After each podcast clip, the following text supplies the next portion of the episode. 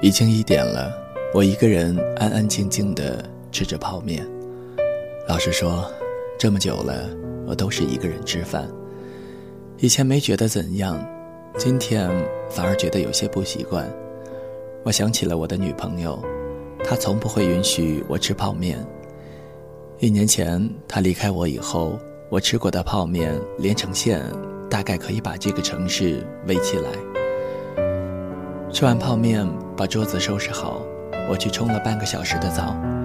冰冷的水浇灭了我对下半身的一切兴趣和兴趣。尽管这一度是我乐于洗澡的动力。时间已经来到了两点，我相信这个国家大多数人都在做着中国梦，我的精力却还出奇的好。我收拾了一下屋子，又把地拖干净。头上已经冒汗，我坐在床边晃动着腿，想想还有什么需要整理的。无所事事，脑子里突然冒出这四个字，这又让我想到了李总。李总一直说我们一帮员工整天无所事事，坐吃等死，不提工作效率如何，迟到就得扣工资。一天有十二个小时的时间，我们是在办公室里度过的。不晓得这个中年妇女还想怎样。清楚的记得去年请假，竟被她回绝。事后，她安慰我说：“人总有一死，人生下来就是在等死。”她补充道。想起这个，内心不免伤感起来。我走到阳台上，点了一支烟。我不抽烟，口袋里。却要时刻备好烟，这些烟不能浪费掉。我按着别人说的把烟抽到肺里，却被呛得眼泪冒出来。烟盒里还有四根烟，每一根我都抽了，每一口都抽得很深。三点钟，奇怪，随着夜越来越深，对时间的关注也越来越迫切。我回到屋里，躺在床上。往事撩人，无论如何我也睡不着。我想着刚刚逗留的阳台，以前经常跟女朋友站在这里聊天，我也时常坐在阳台上望着对面的楼发呆。两年前住在这里的第一天，看到四周围严严实实、一眼看不到顶的居民楼，有一些触目惊心。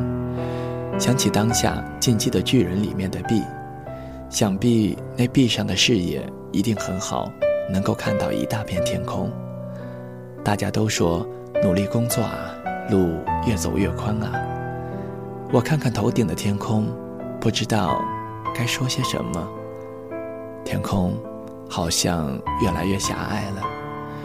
那个时候跟家里的联系少了很多，女朋友是我唯一的支柱。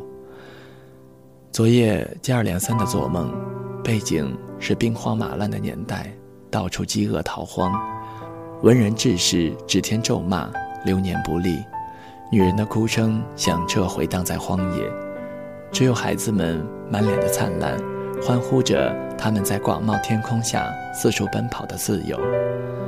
轰隆隆的声音自上空驶过，心上像是睁开了眼睛，我在黑暗里闭着眼睛。知道那是飞机驶过，窗外送来一缕清风，夜越来越凉了。我打开通讯录，想找一个人聊天。第一个看到的是我爸爸的电话，起初一愣，以前没有注意，原来父亲的号码是排在第一个的。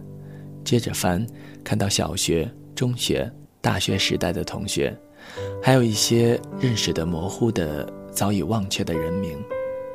我看到女友的名字，给她打过去，毫无意外，依然是个空号。关上手机，枕着的胳膊已经麻木。我坐起来，倒了杯水，趁着清醒，我试着思考一些问题，尤其是那些我活了这么大都没有想明白的问题，比如爱情，比如理想。爱情里要有两个主人公，一个人思考难免会意淫，所以。还是说说理想好了。这是个总觉得花上三天三夜也讲不完，但一谈到又不知从何说起的东西。侃侃而谈，说自己追求理想的人有很多，但你要问他的理想是什么，他会支支吾吾地说自己把理想挂在心上，而不是嘴上。我就是这么一个人。一开始我以为我害怕说出的理想被人嘲笑，后来听人说不被嘲笑的梦想不值得实现，却还是不敢把理想告诉别人。我才知道，我不是害怕理想被嘲笑。我是担心理想到最后终究实现不了。我不是一个合格的理想主义者，我是理想主义者里的叛敌。理想就像贞操，不是每个人都有，但是人人都有过。贞操抛弃了可以重新找回，理想丢了也可以重新树立。但这些情况的发生，就像出现伯乐，不是常有。学生时代的理想早已变得遥不可及，日复一日的工作才最切实际。我渐渐地发现，理想不再是那个可以让我热血沸腾的东西，反而时常让我为之感到痛苦。去他妈的理想！从明天起，你就是那天边的云彩，与我无关。看手机，已经四点了，想去街上走走，看看凌晨四点这个城市的样子。但是这个城市的样子跟我有什么关系呢？我不是本地人，没有本地口音，也没有本地亲人，当然，我也没有本地户口。就算在这里生活了两年，我依然是他们口中的外地人。我回到家乡，人们一脸羡慕地说我是大城市来的人，从来没有谁张开双手对我说：“来吧，孩子，你属于这里。”我属于哪里？女朋友曾经安慰我说：“你属于我。”我又把电脑打开，从头至尾看了两部电影。我热爱电影，它简直是治愈无聊人生的灵丹妙药。那么多有趣的人生，那么多伟大的爱情，就算是对白简单，只关乎人类的原始欲望，全都在电影里可以看到。我曾经因为担心死后无法观看电影而畏惧死亡。我认真地看着电影，我认真地思考着自己，在已经过去的千千万万个日日夜夜里，我从未认真地思考过这个问题。当我越来越了解他人，了解这个世界是怎么回事的时候，我越来越了解自己，我变得越来越不爱说话。我发现能接别人的话茬是一件很困难的事情，更不用说主动的挑起任何话题。从我出生的时候就开始学说话，不知道从什么时候开始，我学会了沉默。有的时候，我觉得自己是一个乖戾的人，大家都那样，不关心政治，对文化冷漠，没有理想，永恒的话题是女人与性。对一切事物都是贬低和不屑，满口都是骄傲与自豪。不知道为什么，每个人都要向别人展示自己过得很好，就算家中死人，就算跟对象分手，也从不表现在脸上。我曾经也是这样，披着厚厚的伪装。后来我习惯坐在阳台上，就算只有我一个人的时候，一次周末，某个晴朗的中午。我自己坐在阳台上晒太阳，闻着隔壁飘来的炖鸡香味。我说：“香料放这么多，炖出来的味道怎么会好吃呢？”大火烧开后，用勺子撇出浮沫，改用小火慢炖。自言自语了一个下午，我发现最喜欢聊天的对象还是我自己。清晨六点，手机闹钟响起。曾经，我像这个闹钟一样。分秒不差的工作着，这个可怜的家伙，每天只是为了叫醒我而存在着。我关掉闹钟，继续看这部看了千百遍的电影。电影即将结束，脖子冲着对面的雪山呼喊，一遍遍的呼喊，声音不断的在山谷里回响。眼泪不知道什么时候掉下来。电影结束，窗外大亮，时间。已经来到了八点，日上三竿，我没有睡觉，我还活在昨天。以往这个时候，我已经挤在上班的路上。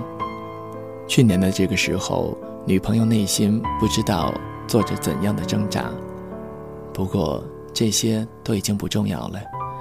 对于准备永远活在昨天的我来说，确切的说，我想活在去年的昨天，女朋友还在我身边的那一天。没有她的这一年，是备受折磨的三百六十五天。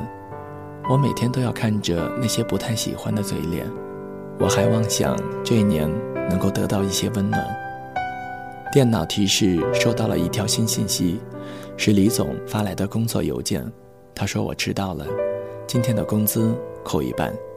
接着是今天要完成的工作任务。我冷笑一声，李总还不知道，在我睡醒之前，昨天还是昨天。他不知道的事情太多。他不知道犯下的罪行，他不知道忏悔。我又倒了一杯昨天烧的开水，吃光了桌子上放的一瓶药。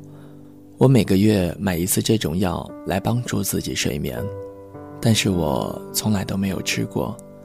我躺在十楼的小床上，盖好被子，对这个世界说一声晚安。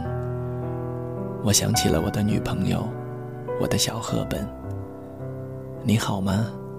你好吗？你好吗？我不好。